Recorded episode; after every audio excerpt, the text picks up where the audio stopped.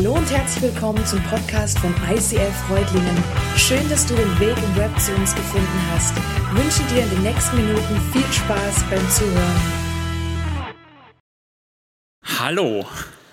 Ich habe es heute Morgen schon mal geübt, es fällt mir ein bisschen leichter jetzt. ja, schön, dass ihr da seid in dieser Hitze. Wie haltet ihr das aus? Ich habe gar keinen Lichtschutzfaktor drauf und das ist diese Goldfarbe. Das brät einen da weg. Äh, vielleicht könnt ihr unserem Stage Design Team mal einen mega Applaus geben, weil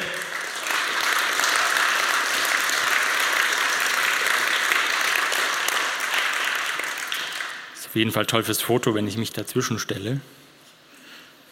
So hier. ja, Victory, es geht um Sieg. Bei mir ist aus der Kindheit irgendwie hängen geblieben, dass da um Schuhe geht, aber das habe ich irgendwie falsch abgespeichert.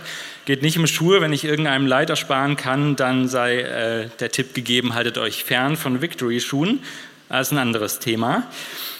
Ja, in dieser Serie wollen wir uns mit Scheitern beschäftigen und ähm, das geht auch gar nicht anders, weil wenn wir von Sieg sprechen, dann müssen wir von Scheitern sprechen, weil das nun mal das Gegenteil ist und um das abzugrenzen und zu definieren brauchen wir das Scheitern. Man spricht ja auch nicht von einem Happy End, wenn in der Geschichte es nicht spannend oder traurig wird, weil dann gibt es auch kein Happy End, weil da muss ja irgendwie so ein, so ein Spannungsbogen her, sonst funktioniert das Ganze nicht.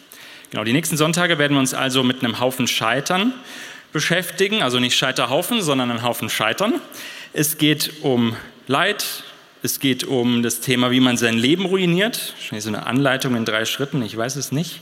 Misserfolge und Durchstrecken. Lauter spannende Themen. Ich habe das leidige Thema mitgebracht, Gott im Leid erleben. Ich darf heute den Anfang machen, habe mich gefragt, warum.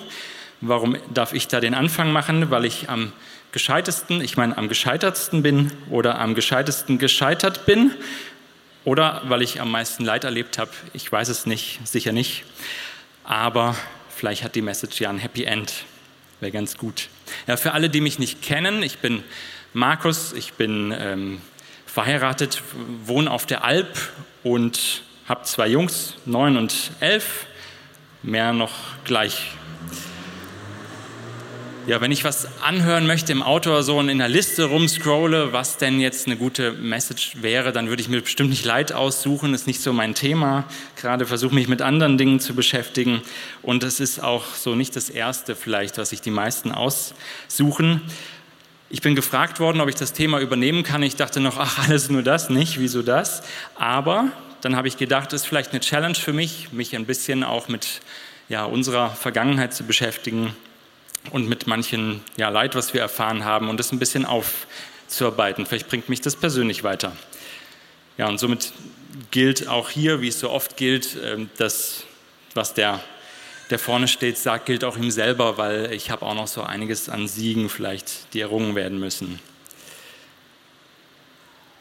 Ja, ich mache mal eine Rückblende. 2017, da standen wir schon mal hier und da habe ich über einige denkwürdige Vorkommnisse erzählt, die irgendwie darauf zuliefen, dass wir wohl unsere Sachen packen sollten und das Land verlassen, Autos verkaufen, Haus vermieten ähm, und ja, neues Leben anfangen am anderen Ende der Welt. Das war so die Herausforderung, die da vor uns stehen sollte. Und wir haben im Vertrauen auf Gott und seine Zusagen gehandelt und den Job gekündigt und das alles getan. Dann sind wir losgezogen. Im Herbst saßen wir im Flieger auf dem Weg nach Peru. Das, was Paddington der Bär, falls ihr den kennt, als seine Herkunft angibt, aus dem dunkelsten Peru. So dunkel ist er gar nicht, wenn man dann wirklich da ist. Wir haben dort an einem Missionskrankenhaus Vertrag unterschrieben, dass wir da zunächst mal vier Jahre arbeiten. Und äh, meine Frau ist OP-Schwester, die sollte dort im OP arbeiten. Für mich hatte man einiges an ähm, Arbeit angesammelt in der Medizintechnik, damit mir da nicht langweilig wird. Und dann, als wir ankamen, haben wir zunächst mal in Cusco gewohnt. In Cusco landet man, wenn man zu Machu Picchu möchte. Das ist dem einen oder anderen vielleicht ein Begriff. Ja, wir haben dort einige Monate die Sprachschule besucht, haben Spanisch gelernt. Die Kids waren in einem Kindergarten, die haben so Learning by Doing das äh, hinbekommen und wahrscheinlich besser als wir und wesentlich günstiger. Und wenige Wochen danach stellte sich aber leider raus, Chrissy hat Brustkrebs, wir müssen wieder heim, wir sind erst ein paar Wochen da. Wir müssen alles wieder einpacken, nachdem wir jetzt alles abgebrochen haben, alles eingerichtet haben, dass wir dahin können, müssen wir jetzt wieder irgendwas suchen, damit wir zurück können, was ein großer Schock in dem Moment war. Und ja, dem, über den Moment, in dem wir diese Nachricht von der Ärztin am Telefon bekommen haben, da habe ich geschrieben, dass ich da mit dem Rücken die Wand runterrutschte in die Hocke und mir kam so ein Warum? Logisch. Warum wir? Warum jetzt? Dieser völlig unglückliche Zeitpunkt. Wir hatten alles hinter uns gelassen, um jetzt irgendwo im Nirgendwo ein neues Leben zu beginnen. Haben wir uns verhört? Oder waren wir doch nicht so perrufen, wie wir dachten? So haben wir das damals genannt. Ja, danke Jesus, dass ich jetzt hier stehe und ein bisschen berichten darf. Ich bitte dich, dass du deinen Geist in mich gibst, dass ich reden kann, was du möchtest und dass ja, wir was rausziehen können, mitnehmen können. Danke, dass du da bist. Amen. Ich möchte ein bisschen einsteigen in noch zwei weitere Geschichten aus der Bibel. Da ist einmal der Elia. Ich weiß nicht, wer die Geschichte vom Elia noch so gut kennt. Das war der Mann, der diesen großen, spektakulären Showdown sich mit diesen Baals-Propheten geliefert hat. Der hat da zwei Altäre aufbauen lassen und hat die so gegeneinander antreten lassen. Er mit seinem Gott gegen Baal, der äh, dort verehrt wurde. Und ähm, ja, kurzum, Gott schickt ein Feuer und hat dem Elia da Recht gegeben. Und Elia, der ja, hat sich dann noch erdreistet und hat sich ganz schön lustig gemacht und hat dann einfach gesagt, ja, weil die da auch ihren Baal angebetet haben und der sollte auch Feuer senden. Und es hat aber nicht so funktioniert und hat dann einfach gesagt, und das, was jetzt ziemlich frech, glaube ich, ist, tja, vielleicht müsst ihr noch ein bisschen lauter rufen, weil vielleicht ist Baal gerade auf dem Klo oder verreist oder vielleicht ist er eingenickt und ja, das hat die, glaube ich, ziemlich verärgert. Dann kam das Feuer und ja, Elia hatte quasi gewonnen, diese, diese Challenge. Und dann hat er auch noch alle umbringen lassen. Jetzt war es so, da gab es die Frau von König Ahab, die hat es mitbekommen von ihrem Mann.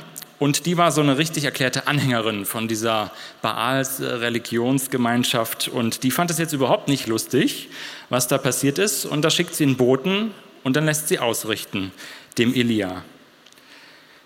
Die Götter sollen mich strafen, wenn ich morgen um diese Zeit dein Leben nicht einem von ihnen gleich mache.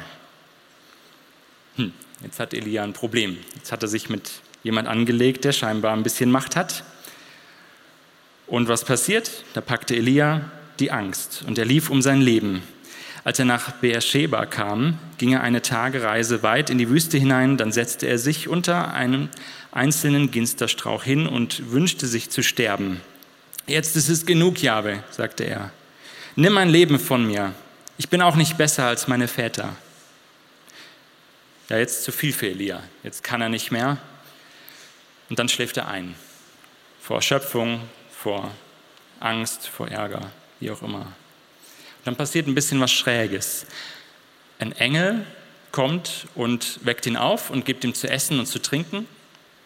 Elia schläft nochmal ein der Engel weckt ihn nochmal und sagt, steh auf, du hast noch einen Auftrag, iss noch mal was, trink noch mal was. Und dann soll er 40 Tage und 40 Nächte durch, die, durch so 400 Kilometer gewandert sein zum Berg Horeb. Da passierte Folgendes. Er ging in die Höhle dort und legte sich schlafen. Plötzlich kam das Wort Jahwes zu ihm. Was machst du hier, Elia? Und er antwortet, mit ganzem Eifer habe ich mich für Jahwe, den allmächtigen Gott, eingesetzt, sagte er. Und dann zählt er auf, was er alles gemacht hat und was alles passiert ist, wie er sich ereifert hat. Und zum Schluss will man ihn töten. Und was macht Gott? Er reagiert ganz anders, als Elia sich gedacht hatte. Andere Geschichte. Der Hiob, der wird oft genannt im Zusammenhang mit Leid, ist eine ziemlich schwierige Geschichte. Hatte da auch so meine Mühe mit, als ich da durchgeblättert habe. Aber ich glaube, wir können da trotzdem was draus lernen. Kurzum, der Hiob verliert so ziemlich alles, was er hat. Außer sein Leben ist noch ein bisschen da. Dann ähm, ist es noch so, dass er eigentlich ein unschuldiger, gottesfürchtiger Mann ist und ja, sich nach Gottes Geboten richtet. Und als ihm so richtig schlecht geht, dann schimpft auch noch seine Frau mit ihm. Passiert mir auch manchmal, nicht so toll. Und dann kommen noch weise Freunde, die dann sagen, hey Hiob, also pass mal auf, wir haben nachgedacht, Gott ist ja ein gerechter Gott. Und wenn Gott gerecht ist dann, und, und dir dieses ganze Leid widerfährt, dann ist ja nur logisch, dass du irgendwas falsch gemacht hast. Aber Hiob sagt, halt mal, ich, ich habe nichts falsch gemacht. Ich wüsste nicht, stehe da mit reinem Herzen. Und da entsteht so ein Streit zwischen denen, dass Hiob ähm, ja, am Ende sich dann doch irgendwie rein verstrickt und dann doch ausfallen wird und dann doch Gott angreift und ihm viele anschuldigende Dinge sagt. Zum Beispiel, so erwartete ich Gutes, doch es kam Böses. Ich wartete auf Licht, doch es kam Finsternis. Ach, hätte ich doch einen, der auf mich hört. Hier ist meine Unterschrift. Es sagt dann nach einer ganzen Reihe von, äh, von Dingen, dass er quasi seine Unterschrift drunter setzt und dann sagt, der Allmächtige antworte mir. Ja, das ist Kampfansage. Jetzt antworte mir. Aber mit wem legt er sich da an? Ja, man könnte meinen, im Buch Hiob, da wird so ein bisschen das Thema Leid doch geklärt. Warum lässt Gott Leid zu? Könnte man meinen, dass das ja in dieser Geschichte vorkommt. Aber wenn man da durchgelesen hat, am Ende bleibt die Frage total unbeantwortet. Hiob erfährt überhaupt nicht, was passiert ist. Wir als Leser erfahren das, warum der Hiob leiden muss, aber der Hiob nicht. Völlig im Unklaren. Ja, zurück zu Elia. Der hat immer noch in dieser Höhle da gewartet und Gott sagt, Hiob, pass auf, ich möchte an dir vorbeigehen, vorübergehen. Dann kam ein heftiger Sturm, der Berge bersten ließ, der Steine zerbrochen hat. Dann kam ein Erdbeben, dann kam ein Feuer. Aber in all dem, da war Gott gar nicht. Danach kommen so ein, ein sanftes Säuseln, übersetzen die meisten. Das ist irgendwie so ein, so ein Windhauch. Und dann verdeckt der Elia sein Gesicht, da hat er begriffen, da ist jetzt Gott, in diesem sanften Säuseln am Ende, da begegnet er ihm. Und dann bekommt er einen neuen Auftrag nachdem er nochmal meckern musste, was er alles gemacht hat und dass er jetzt so dasteht, gejagt. Dann kriegt er einen neuen Auftrag und Gottes Plan geht weiter. Eine ziemliche Durchstrecke und dann, dann erst ging es weiter, völlig ungeahnt. Ja, Hiob hatte Gottes Weisheit in Frage gestellt und immer mehr und jetzt scheint Gott sich ganz schön zu verärgern über den Hiob. Ihm scheint so ein bisschen der Kragen zu platzen, weil dann passiert Folgendes. Gott antwortet dann auf einmal persönlich. Hat da vorher war noch nicht so viel da, aber dann kommt eine ziemlich lange ja, Rede an Hiob. Wer ist es, der Gottes weisen Plan mit Worten ohne Verstand verdunkelt? Tritt vor mich hin wie ein Mann. Ich will dir Fragen stellen und du sollst mich belehren. Ein komischer Dialog zwischen Gott und dem Hiob da. Eine ziemliche, ziemliche Ansage. Tritt vor mich hin, komm. Wo warst du, als ich die Grundfesten der Erde legte? Sag es, sofern du Bescheid weißt. Weißt du, wer die, ihre Maße festlegte oder wer das Maßband über ihr ausspannte? Worauf sind ihre Stützpfeiler eingesenkt und wer hat ihnen ihren Eckstein gelegt? Als die Morgensterne miteinander sangen und alle Engel vor Freude jubelten. Wer hat das Meer mit Toren verschlossen, als es hervorbrach, aus dem Schoß der Erde quoll? Ich bekleidete es mit Wolken und wickelte es in Windeln aus dichtem Nebel. Ich steckte seine Küsten ab und versah es mit Tor und Riegel. Ich sagte, bis hierher darfst du kommen und nicht weiter. Hier sollen sich deine stolzen Wellen brechen. Und es geht jetzt noch vier Kapitel lang. Achtung, nee, erzähle ich nicht. Ich könnte es später nachlesen, Hiob 38. Das geht 150 Verse ungefähr. Erklärt Gott, was er alles gemacht hat und lässt ziemlich tief blicken, was da passiert. Ich habe das an keiner anderen Stelle so gefunden. Und es ist ein bisschen so, als wenn Gott so die Motorhaube anhebt und sagt, hier, komm mal her, jetzt guck mal da rein. Ja? Ist jetzt kein Elektroauto oder so, aber ist einfach, da ist gar kein Motor drin. Da passieren lauter Wunder unter der Haube die ganze Zeit. Und Gott ist die ganze Zeit dabei und steckt das den ganzen Tag neu zusammen irgendwie. Und das erklärt er ihm. Er macht so eine richtig exklusive Tour für den Hiob und zeigt ihm das Universum, die Schöpfung, besondere Tiere, von denen noch keiner irgendwie was Genaues weiß und nicht genau weiß, was das zu bedeuten hat. Und ähm, alles in einem sehr interessanten Schreibstil. Und glücklicherweise hat einer aufgeschrieben, damit wir es heute lesen können, weil es ist echt heftig. Ja, Gott möchte damit zeigen, dass er die Macht hat, dass er das alles in der Hand hat und dass ja, ihm da noch nie jemand so richtig reinreden konnte oder das verstehen kann. Und ich glaube, dem Hiob geht es da so langsam auf. Im Januar 2018 kamen wir also nochmal für ein Jahr nach Deutschland, mussten eine Zwangspause einlegen. Chrissy musste eine Chemotherapie machen, stand eine Behandlung an. Wir mussten ausruhen, mussten durchhalten ein Jahr lang und Januar 2019 sind wir dann noch einmal ausgereist. Letztendlich haben wir zweieinhalb Jahre dann in dem Krankenhaus in Peru arbeiten können und dürfen. Wir haben viel Gutes erlebt, wir haben viel Gutes bewirkt, wir haben uns viel einsetzen können, wir haben viel gelernt, nicht nur Spanisch. Während Corona in Peru ankam, da konnte ich auf der Intensivstation einiges helfen, musste die Beatmungsgeräte für den rund um die Uhr Einsatz vorhalten. Wir haben viel Leben gerettet, wir haben auch einige verloren. In den täglichen Andachten haben wir den Menschen aus den Bergen das Evangelium erklärt, haben sie eingeladen zu einem Leben mit Jesus. Und spanische Worship-Songs sind uns Schätze geworden und hören wir heute immer noch viel. Unsere Jungs, die sind auf die projekteigene Schule gegangen und ja, haben dort weiter Spanisch gelernt und haben dann einfach den, den Unterricht dort einfach so mitgemacht. War gigantisch zu sehen, wie das so funktioniert. Ja, wir haben viele wertvolle Einblicke in die peruanische Kultur bekommen, haben viele sehr, sehr arme Menschen gesehen, haben in sehr arme Haushalte reingekommen, haben viele Krankheiten gesehen, die es hier so gar nicht gibt. Und es war sehr eindrücklich. Haben einige Freunde dort gefunden, einige Kontakte, die haben wir bis heute behalten. Und außer die Alpakas sind unsere Freunde geworden, aber wir haben keine Ahnung, wo die gerade stecken. Wir vermuten, die sind jetzt Burgerfleisch geworden. Ich glaube, das nennt man Reinkarnation dort. Wir vermissen die sehr.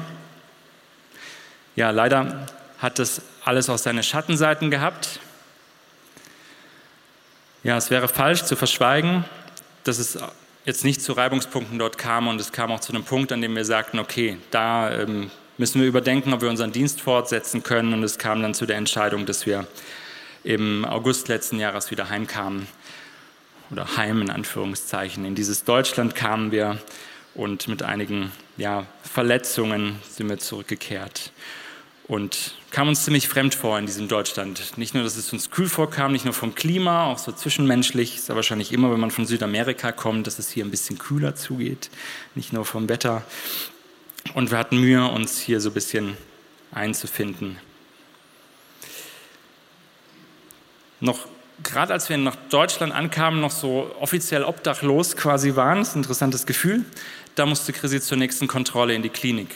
Und dann kam raus, was wir nicht geahnt hatten, dass ja wieder einige Krebszellen es geschafft hatten, ähm, durchzubrechen und äh, wieder ihr Unwesen zu treiben. Und Chrissy musste nochmal operiert werden. Sie hat nicht nochmal eine Chemotherapie, aber eine Bestrahlung bekommen. Sie musste einige Medikamente nehmen, die ihr übel mitgespielt haben.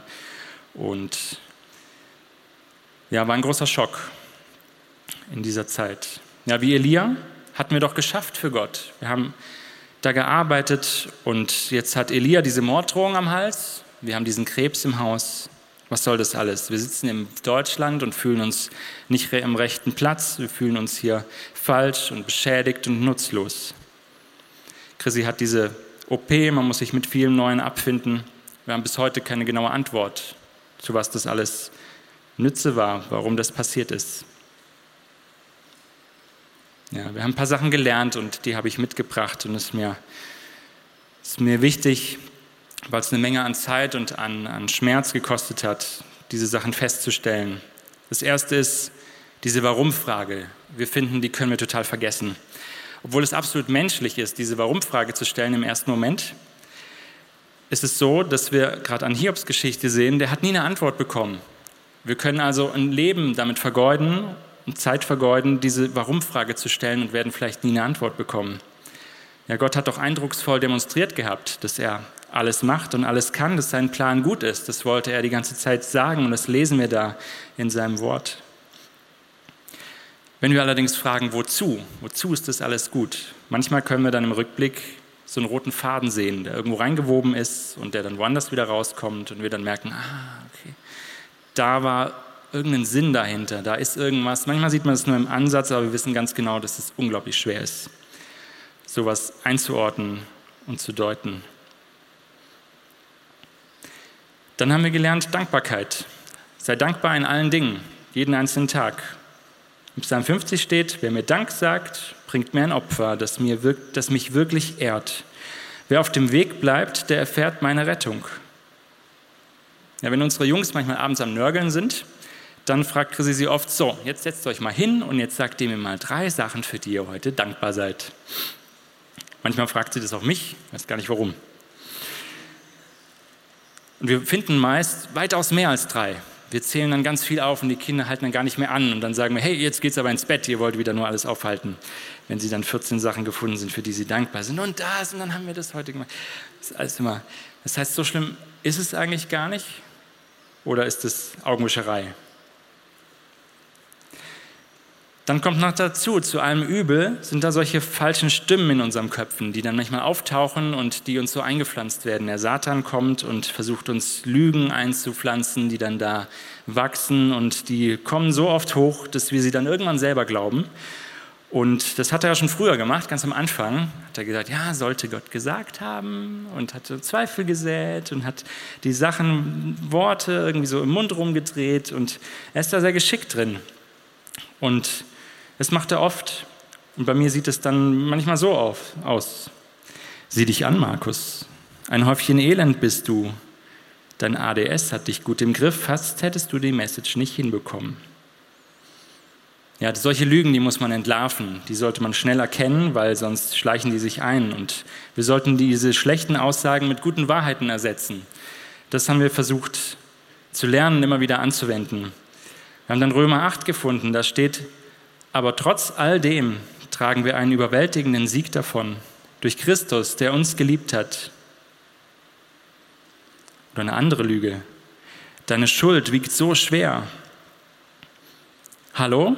Dein Popel 9-Euro-Ticket verschafft dir keinen Zugang zum Himmel. Dagegen können wir setzen Jesaja 53. Doch wegen unserer Vergehen wurde er durchbohrt, wegen unserer Übertretungen zerschlagen. Er wurde gestraft, damit wir Frieden haben. Durch seine Wunden wurden wir geheilt. Und dann haben wir noch eines unserer Lieblingsthemen, in Anführungszeichen vielleicht, Vertrauen gelernt. Immer wieder, das kam in allen unserer Gedankengänge vor, die wir gemacht hatten, vor Peru, zwischendrin. Immer wieder scheint es um Vertrauen zu gehen, dass man irgendwelche Schritte wagen muss ins Ungewisse und wir keine so richtige Erklärung haben und am Ende funktioniert es irgendwie und scheinbar steckt Gott dahinter. Ja, diese Elia und die Hiob-Geschichte und auch unsere eigene Geschichte, die zeigt uns, es gibt überhaupt keinen Grund, dass wir Gott nicht vertrauen sollten. Auch wenn das manchmal total schwierig ist und es uns auch jedes Mal wieder so geht, vor jedem neuen Schritt und wir oft wie dieses Volk Israel sagen, es wieder vergessen, was wir gelernt haben und immer wieder davor stehen und es eigentlich ja, nochmal neu lernen müssen.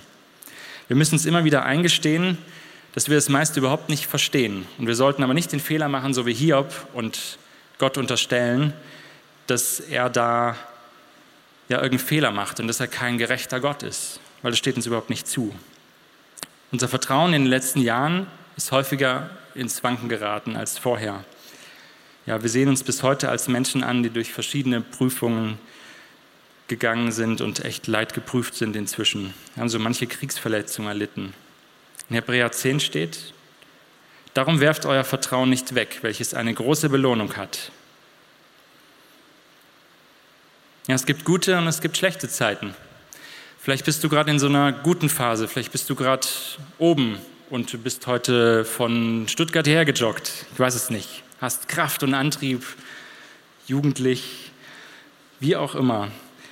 Und vielleicht nimm dir mal Zeit mit Gott und frag, ob es vielleicht jemand in deiner Umgebung gibt, dem du ein Segen sein kannst, dem du eine Hand reichen kannst, der gerade unten ist und der so eine Leitphase erlebt und dem man raufziehen kann oh, in, wieder in eine, andere, eine andere Ebene und den du ein bisschen mittragen kannst. Aber vielleicht hast du auch gerade mit Leid in deinem Leben zu kämpfen und bist unten im Tal, ohne Kraft und ohne Weg daraus. Nicht wundern, ist was holen geklingelt, ein Päckchen? Nee.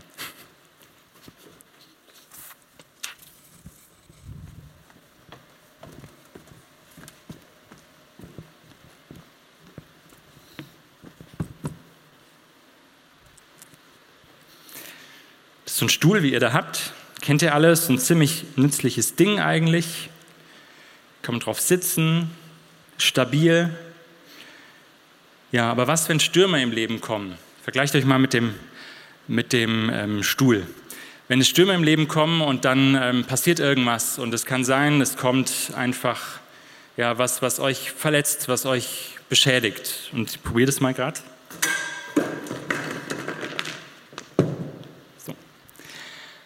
Dann sieht der Stuhl nicht mehr so ansehnlich aus. Wahrscheinlich wird den keiner mehr nutzen, wenn der hier unten steht, dann wird sich da keiner draufsetzen.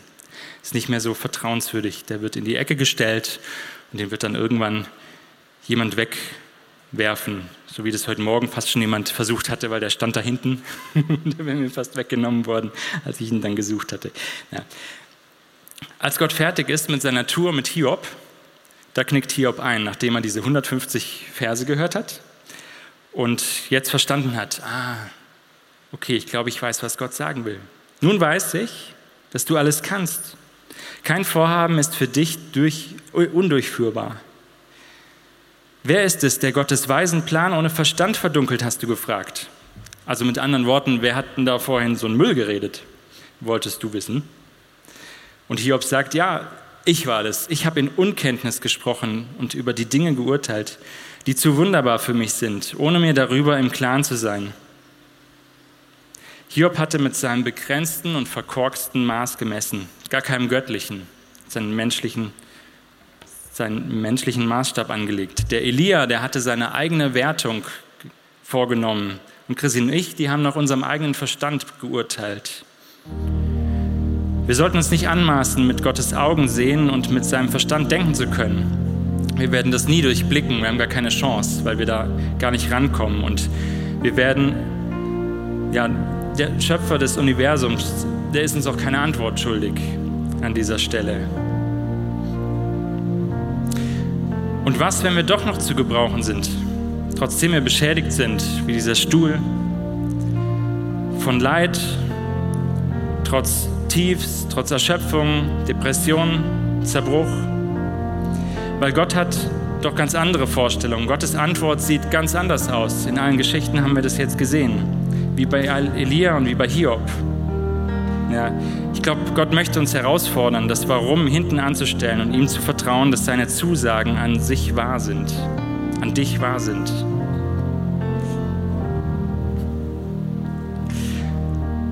Meine Gnade ist alles, was du brauchst. Meine Kraft zeigt sich in deiner Schwäche. Auch wenn das jetzt merkwürdig aussieht, aber auf dem Stuhl, da kann ich noch stehen. Aber ich sollte es nicht aus eigener Kraft versuchen. Und dann kommen da diese Lügen wieder, diese Stimmen kommen in den Kopf und die wollen dir was einreden. Markus, merkst du nicht, wie Gott dich aufgegeben hat? Muss ja, sonst wärst du jetzt nicht hier. Du würdest, du würdest sozusagen abberufen. Äh, Moment, aber äh, vorhin haben wir doch was ganz anderes gesungen. If I'm not dead, you're not done. Greater things are still to come. Oh, I believe. Auch wenn dein Herz nicht mitgehen kann und wenn dein Leid dich gerade noch festhält, gefangen hält, dann mach trotzdem Worship. Gott hat den Sieg schon errungen.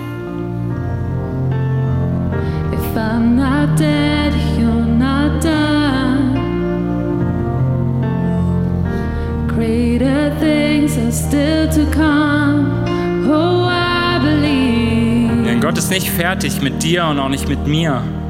Denn wenn, wir sind noch am Leben, sein Plan geht weiter mit uns, auch wenn wir nicht verstehen. Wenn du mir jetzt folgen kannst, dann bitte steh auf für das nächste Lied. Du musst nicht auf den Stuhl stehen, aber mir war wichtig, das zu machen, weil ich habe so ein Leiden, dass ich normal nicht so aus mir rausgehe und das war jetzt mein Victory heute. Die Band steht jeden Sonntag hier, um dir solche Wahrheiten zu sagen, um dir die mit auf den Weg zu geben, damit wir gemeinsam Gott anbeten können damit und das als Schatz in uns tragen und rausholen können, wenn wir es brauchen.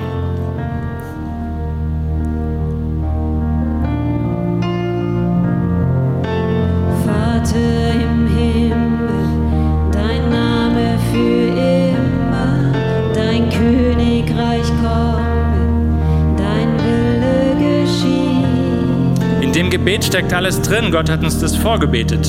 Das sind seine Worte. Ich lade dich ein, bete kindlich und vertraue auf Gott, erwarte Großes von ihm.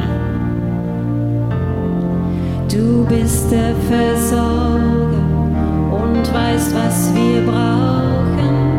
Wir wollen vergeben, so wie du vergibst. Himmlischer Vater, ich spreche für mich und sicherlich auch für alle anderen. Wir glauben fest, dass du Liebe bist. Danke, dass du uns vergibst. Wir glauben fest, dass du unser Leid siehst und du einen guten Plan hast. Komm mit Macht und mit Herrlichkeit. Wir wollen mehr von dir sehen.